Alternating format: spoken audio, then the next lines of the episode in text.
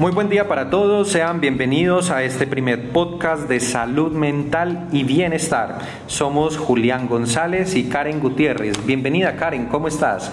Hola Julián, encantada de poder compartir este espacio no solamente contigo, sino con las personas que nos están escuchando. Bueno, para ti Karen y para todos, eh, en este primer episodio vamos a hablar eh, sobre el salario emocional. ¿Y qué es este concepto de salario emocional? Pues desde el siglo XXI, desde principios del siglo XXI, se ha venido hablando de aquellas cosas intangibles que hacen al bienestar de una persona en su desarrollo laboral. Es decir, que cuando un individuo realiza un vínculo de dependencia con una organización, no solo importa el salario económico, que si bien es relevante, hay otras cuestiones que hacen a la vida emocional de esa persona y al bienestar de ella, como por ejemplo las relaciones interpersonales, el respeto, el trabajo en equipo, el tener una flexibilidad quizás en su horario o en el tiempo de trabajo, el reconocimiento que pueda recibir esa persona por el trabajo realizado, las oportunidades de crecimiento que tenga dentro de la organización y la posibilidad de establecer proyectos dentro de la empresa. Serían pues entonces unos aspectos que tiene que ver con este concepto de lo que es el salario emocional.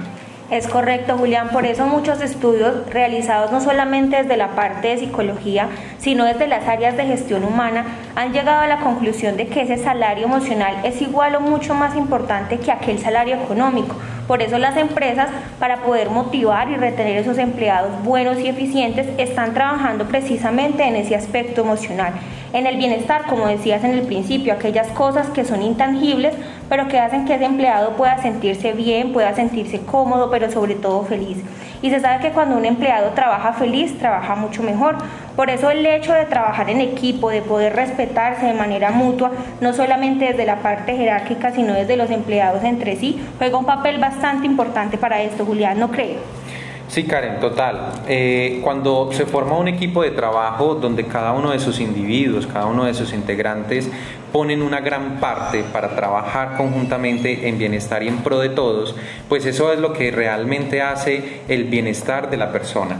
Cuando tú sientes que en un trabajo te respetan, que sientes que te valoran, que, valoran tu trabajo, eh, que te tratan bien, no significa de que no vas a tener eh, problemas, no vas a cometer errores, no te vas a equivocar, o que quizás no vayas a tener alguna situación, alguna problemática particular pero en el fondo vas a estar disfrutando de ese trabajo, vas a valorar todas esas situaciones anteriormente mencionadas y este concepto de salario emocional es un aspecto que justamente manejamos los que somos empleados. Es correcto, Julián. Yo creo que por eso llegamos a una conclusión y es que los empleados no son para siempre y que esos empleos tampoco. Por eso, mientras tanto, es importante poder tener un equipo de trabajo sólido donde se sienta pues ese sentido de pertenencia, el respeto y se valore realmente a ese empleado.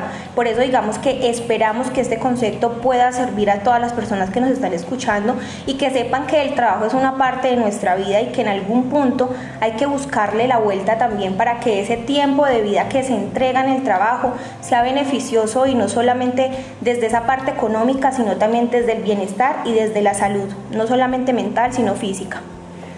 Bueno, para todos esperamos que este concepto eh, sea un motivo para que de ahora en adelante empecemos a trabajar por ese bienestar en nuestras áreas de trabajo, en nuestras funciones, que siempre nuestra prioridad sea mejorar el trabajo en equipo, el poder compartir más con el otro, para que ese entorno laboral sea mucho más beneficioso para mí.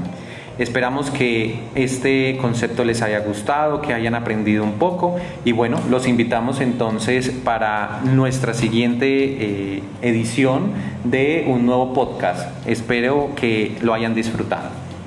Bye bye.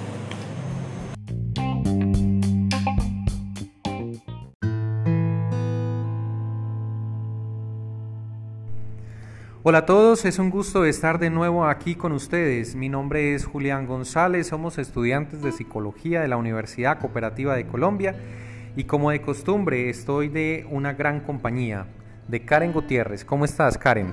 Hola Julián, muy bien y muy contenta de compartir de nuevo este espacio con todos ustedes. Así es, Karen. Bueno, hoy traemos una reflexión muy importante, ya que es uno de los aspectos que como seres humanos nos cuesta comprender su importancia y sobre todo la relevancia que tiene en nuestras vidas. Sí, Julián, lamentablemente damos a veces todo por los demás o incluso por aquellas metas materiales. Y eso está bien, pero nos olvidamos de ese amor propio, que es fundamental para alcanzar la tan anhelada autorrealización. Por ahí dicen que las malas decisiones que tomamos, los errores que cometemos, hacen de martillo y cincel para forjar quienes somos hoy. Que las veces que aprendemos por equivocarnos dan forma a la persona que vemos en el espejo al levantarnos todos los días. Y que la piedra que encontramos en el camino nos enseña a esquivar las que vendrán después. Que nunca dejan de aparecer, claro, pero que cada vez seremos más diestros para pasar por encima de ellas sin llegar a detenernos. Dicen que los fracasos más estrepitosos son las manos que moldean nuestra esencia. Si eso es cierto, entonces ¿de qué sirve juzgarte solo por aquello que has hecho mal y no por lo que has hecho bien? Cada vez que te has dicho que no o tal vez un sí, has puesto una pequeña pieza de la maravillosa persona en la que te has convertido hoy. No importa cuál sea tu problema, debes empezar a quererte tal como eres porque eso te hace único e irrepetible. Eso te hace alguien digno de conocer por otra persona, pero sobre todo digno de ser respetado por una historia que nadie más puede compartir, porque nadie más puede ser como tú. Y eso te hace exclusivo, te hace valioso y necesario para el mundo. Vamos a entender entonces la vida como algo que empezamos a recorrer descalzos sin saber caminar y que poco a poco aprendemos a avanzar, a rodearnos de personas que aparecen porque sí o porque no, para ayudarnos o para enseñarnos. Aprendemos a sentir el aire en la cara mientras sumamos años y experiencias.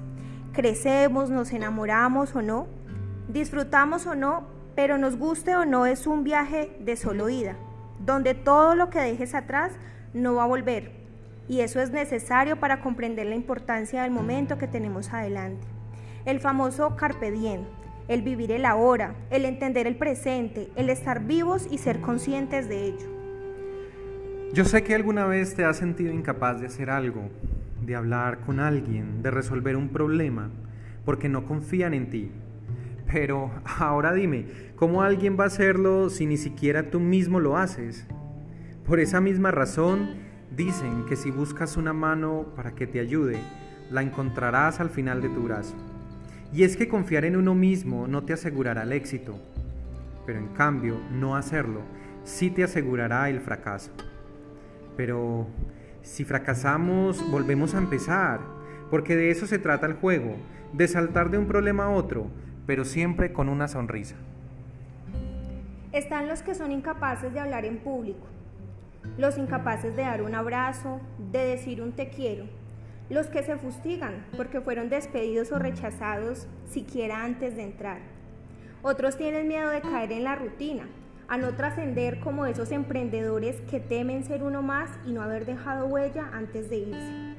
Están aquellos cuyos miedos superan sus ganas de cometer locuras, de viajar por el mundo, por no conocer idiomas o aquellos que se frenan de decir un hola porque sencillamente no saben qué hablar después.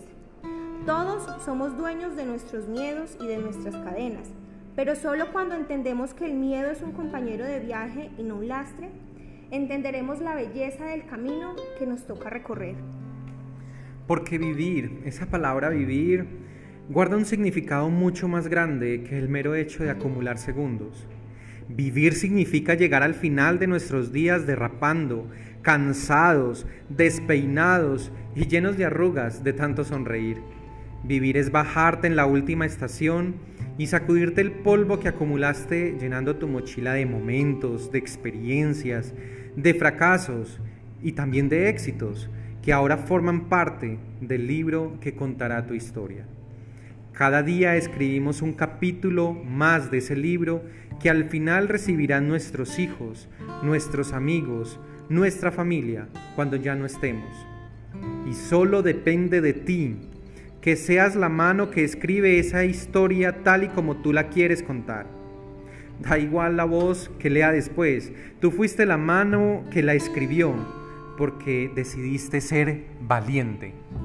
Aprender a amarte a ti mismo es aprender a amar a la persona que estará contigo el resto de tu vida. Por eso la invitación de nosotros el día de hoy es a querernos, a fortalecer ese amor propio, eso que nos hace fuertes ante la gente y ante las circunstancias de la vida.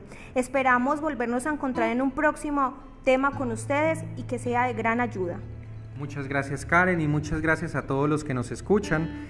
Nos vemos entonces en un próximo episodio. Que estén bien. Chao, chao.